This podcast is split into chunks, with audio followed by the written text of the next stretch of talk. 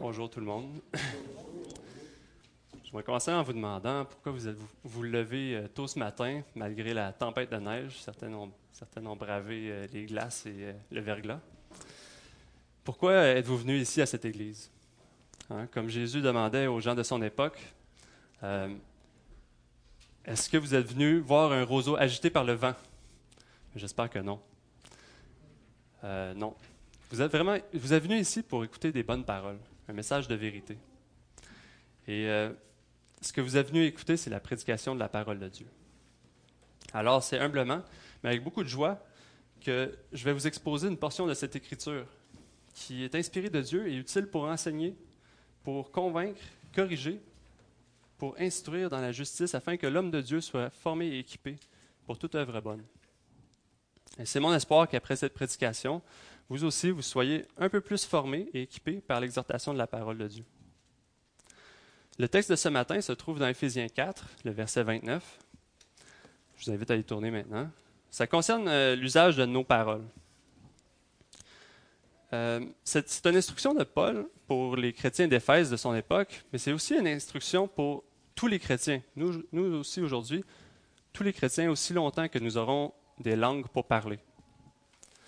La Bible, d'ailleurs, accorde une grande importance à notre langue, et avec raison quand on lit dans Jacques, dans Jacques 3, que la, langue est comme une flamme, une petite flamme qui peut faire des grands ravages, qui peut faire des feux de forêt. Hein, c'est un petit membre qui nous habite, qui peut se vanter de grandes choses qui ne sont pas toujours très bonnes. Donc, lisons ce matin dans Éphésiens, le chapitre 4. On va se concentrer sur le verset 29, mais je vais quand même lire autour. On va commencer au verset 17 puis sauter au verset 22. Suivez-moi. donc, Éphésiens 4, 17. Voici donc ce que je dis et ce que j'affirme dans le Seigneur. Vous ne devez plus vous conduire comme les non-croyants qui se laissent guider par la sottise de leurs pensées. Verset 22. On vous a enseigné à vous débarrasser du vieil homme qui correspond à votre ancienne manière de vivre et se détruit sous l'effet de ses désirs trompeurs à vous laisser renouveler par l'Esprit dans votre intelligence et à vous revêtir de l'homme nouveau, créé selon Dieu dans la justice et la sainteté que produit la vérité. C'est pourquoi, vous débarrassant du mensonge, dites chacun la vérité à votre prochain, car nous sommes membres les uns des autres. Si vous vous mettez, en colère, ne péchez pas, que le soleil ne se couche pas sur votre colère et ne laissez aucune place au diable. Que celui qui volait cesse de voler qui se donne plutôt la peine de travailler honnêtement de ses mains pour avoir de quoi donner à celui qui est dans le besoin. Qu'aucune parole malsaine ne sorte de votre bouche, mais seulement de bonnes paroles, qui, en fonction des besoins, servent à l'édification et transmettent une grâce à ceux qui les entendent. N'attristez pas le Saint-Esprit de Dieu, par lequel vous avez été marqués d'une empreinte pour le jour de la libération. Que toute amertume, toute fureur, toute colère, tout éclat de voix, toute calomnie et toute forme de méchanceté disparaissent du milieu de vous. Soyez bons et pleins de compassion les uns envers les autres. Pardonnez-vous réciproquement comme Dieu nous a pardonnés en Christ. Soyez donc les imitateurs de Dieu, puisque vous êtes ses enfants bien-aimés. Prions. Seigneur Jésus, notre Dieu riche en compassion, tu nous as donné six jours pour travailler, six jours où tu nous as gardés et nourris dans ta fidélité. En ce septième jour, tu nous donnes le repos, le repos de nos âmes. Et je te prie que nous puissions nous reposer pleinement en ta parole ce matin. Je te prie par ton esprit que la parole que nous recevrons, que cette parole nous puissions aussi la garder au fond de notre cœur, de nos cœurs, afin de ne pas pécher contre toi. Que les paroles de ma bouche et que les méditations de nos cœurs te soient agréables, ô Éternel, notre rocher, notre libérateur. Amen.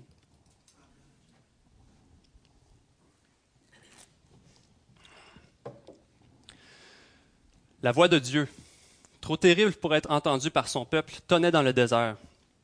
Soyez saints, car je suis saint. Et plus d'un siècle plus tard, Jésus, la voix de Jésus, pleine de grâce et de douceur sur la montagne, enseignait Soyez donc parfaits comme votre Père céleste est parfait. Ensuite, la voix du Saint-Esprit irrésistible et convaincante continue à nous parler aujourd'hui à travers notre texte qu'on vient de lire. Dans Éphésiens, par exemple, Soyez donc les imitateurs de Dieu, puisque vous êtes ses enfants bien-aimés. Soyez saints, car je suis saint. Voici un commandement éternel de notre Dieu.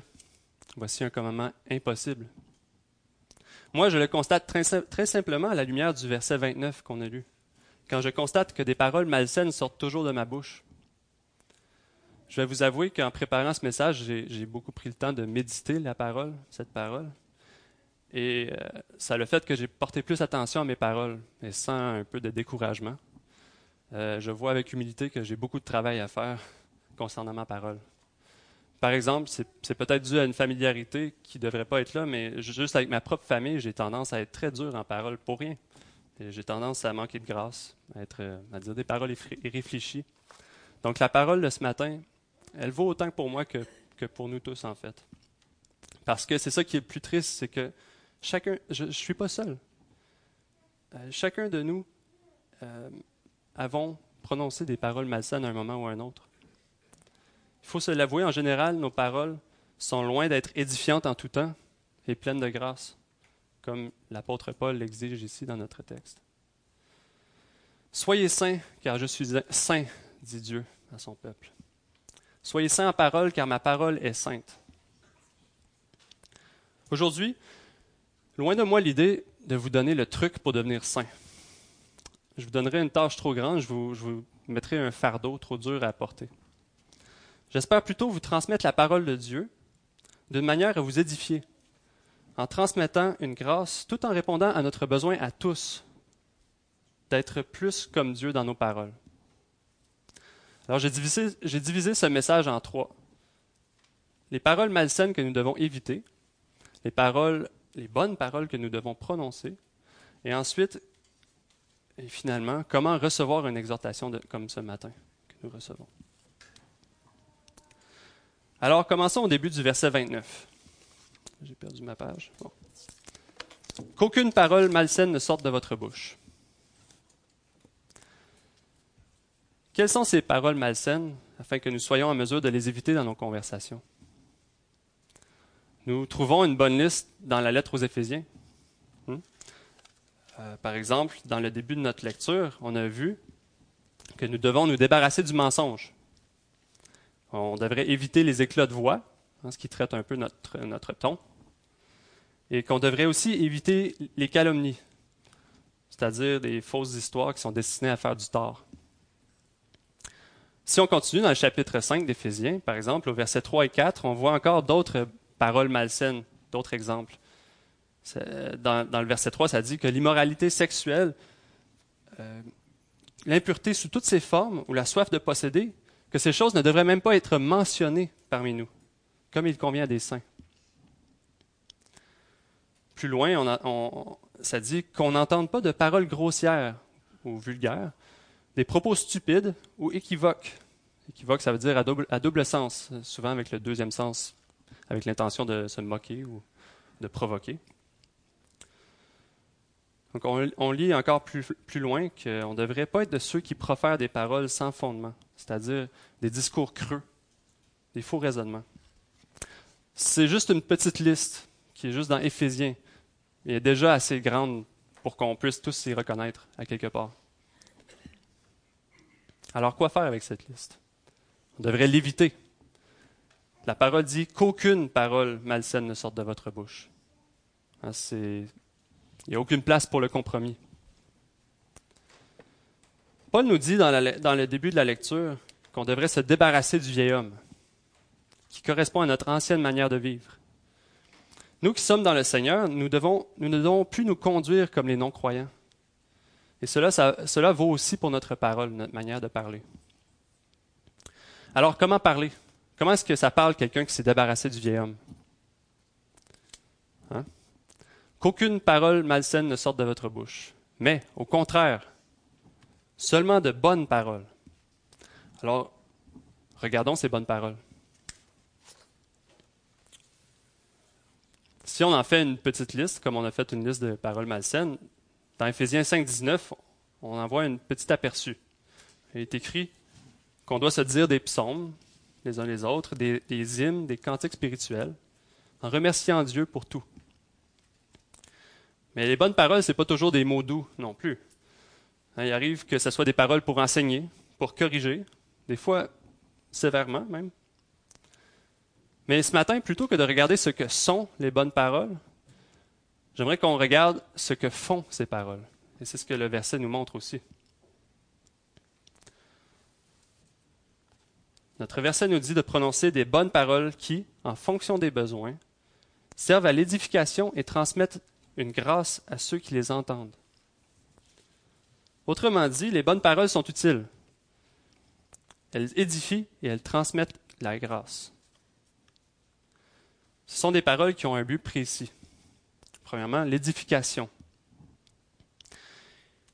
Il est important à ce moment de parler de l'édification telle qu'elle nous est présentée dans la lettre aux Éphésiens, parce qu'on parle d'une édification bien précise. Hein, il ne s'agit pas ici de se flatter les uns les autres pour qu'on se sente tous bien. Dans une certaine mesure, ça peut être encourageant, ça peut être bien, mais le chrétien est appelé à beaucoup plus. En effet, ce dont on parle ici, c'est l'édification des membres de l'Église, c'est l'édification du corps de Christ. Suivez-moi maintenant à travers la lettre aux Éphésiens pour découvrir ensemble cette œuvre de construction à laquelle Paul nous appelle chacun. Dans Éphésiens 2.20, Paul commence par nous montrer à quoi ressemble l'édifice, à quoi ressemble cette construction.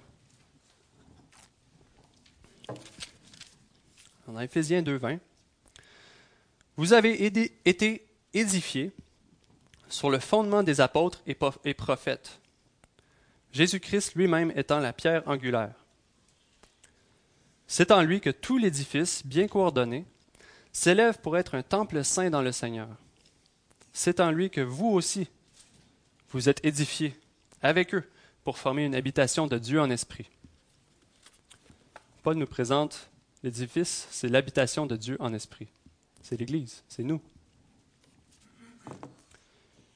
Puis, si on tourne dans Éphésiens 4, le verset 11, Paul maintenant nous présente les bâtisseurs, de ceux qui participent à la construction et, leurs outils aussi.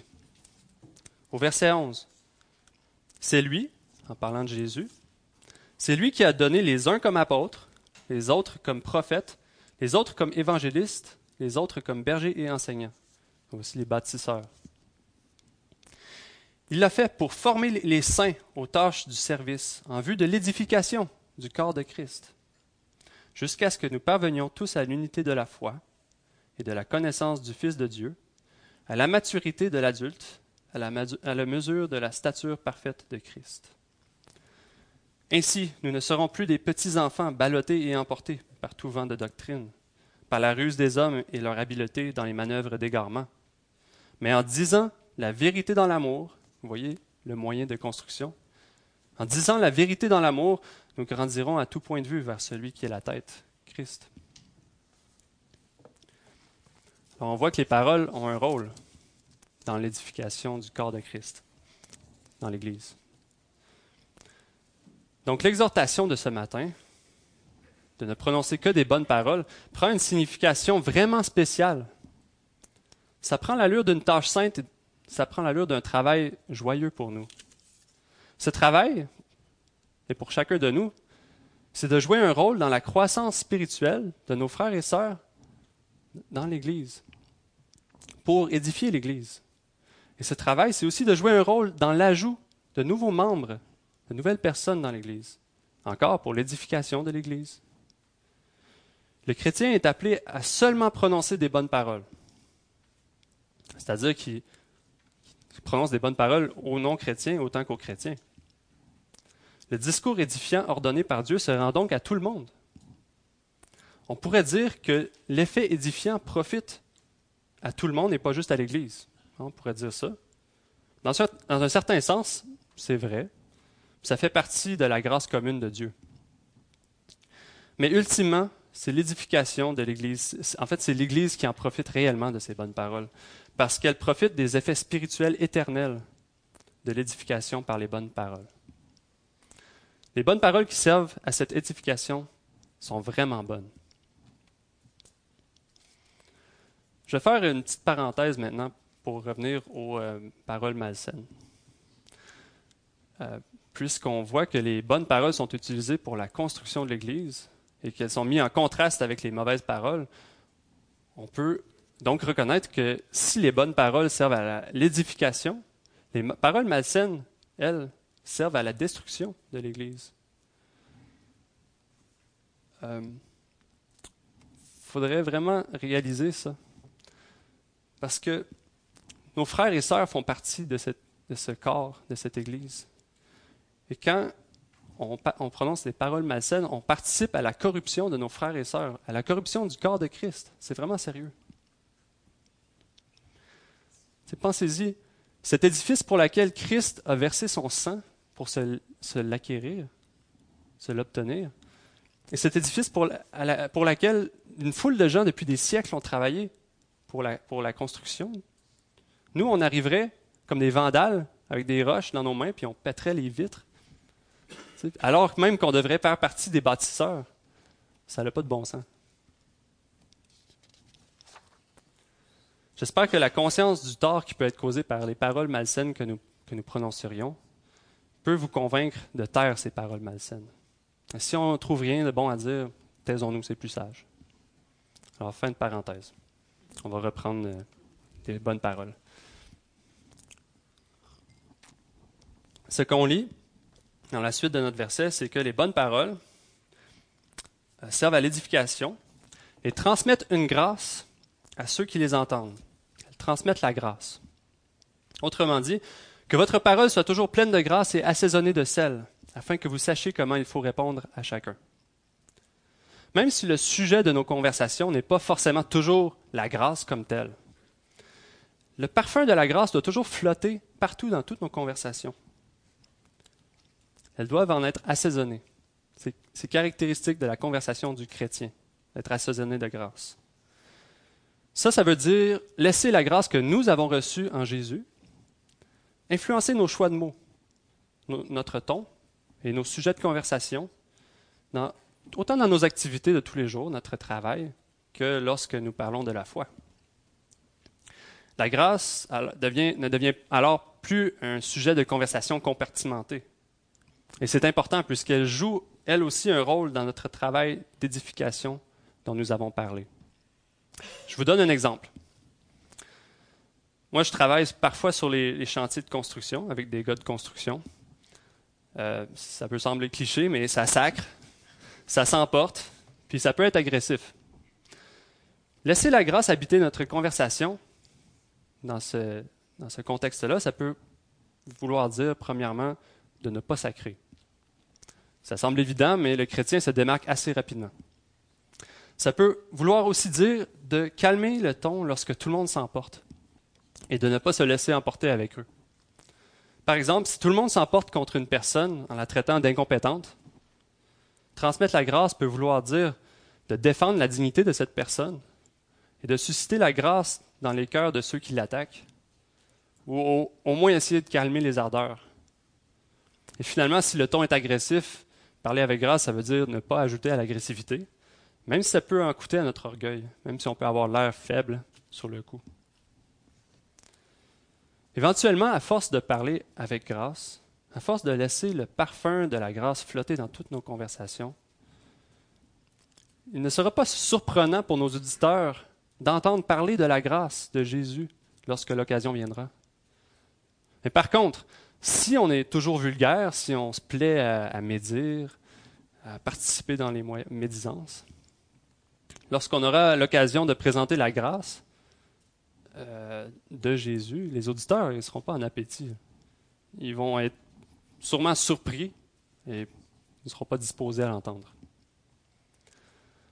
Transmettre la grâce par nos paroles sert ultimement à l'édification du corps de Christ aussi. N'oublions pas que la foi vient de ce qu'on entend. Si on parle avec grâce, ça peut être salutaire pour ceux qui nous entendent parce que c'est par grâce que vous êtes sauvés et que nous sommes sauvés. Alors l'édification de l'Église passe aussi par la transmission de la grâce. J'aimerais maintenant attirer votre attention sur cette petite phrase Il dit qui, en fonction des besoins. Hein? Qu'aucune parole malsaine ne sorte de votre bouche, mais seulement de bonnes paroles qui, en fonction des besoins, servent à l'édification et transmettent une grâce. Autrement dit, les bonnes paroles euh, se disent en fonction des besoins de ceux qui nous entendent, de nos auditeurs. Ce qui caractérise les paroles édifiantes et pleines de grâce, c'est qu'elles s'adressent à un besoin. Donc la personne qui parle est, sensible à son auditeur, est consciente de ses besoins, de ses faiblesses des fois même. Les vraies bonnes paroles sont le fruit d'une écoute intéressée, assez intéressée pour identifier les besoins et même les traiter.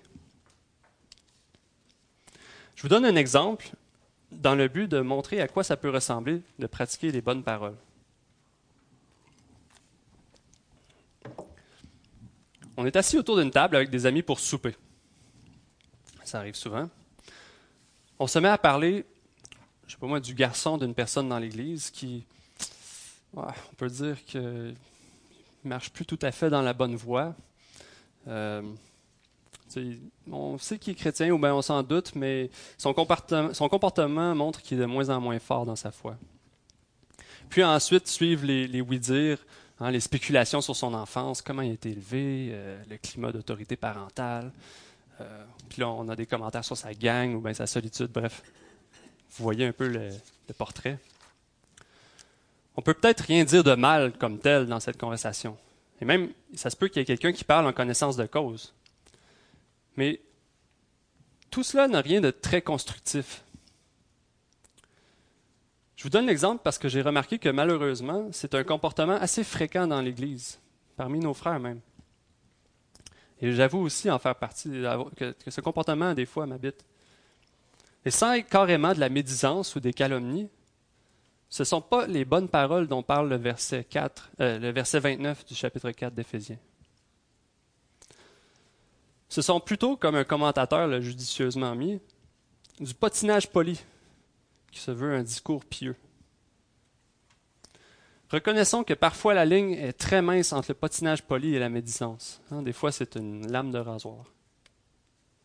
La prochaine fois que ce sujet de conversation surviendra, dans vos soupers d'amis, si rien d'édifiant ne peut en ressortir, si les besoins ne peuvent pas être traités, hein, ou si une grâce ne peut pas être transmise, il vaut mieux se taire, changer de sujet.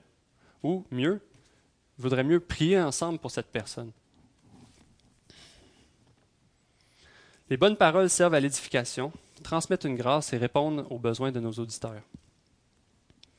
Cherchez à développer le vocabulaire de l'édification. Il y a beaucoup de place pour la créativité. Cherchez à être synchronisé avec la grâce pour qu'elle puisse parfumer toutes vos conversations.